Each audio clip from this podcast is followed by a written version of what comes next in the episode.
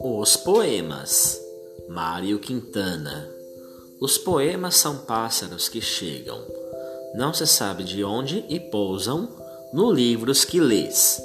Quando fechas o livro, eles alçam voo, como de alçapão.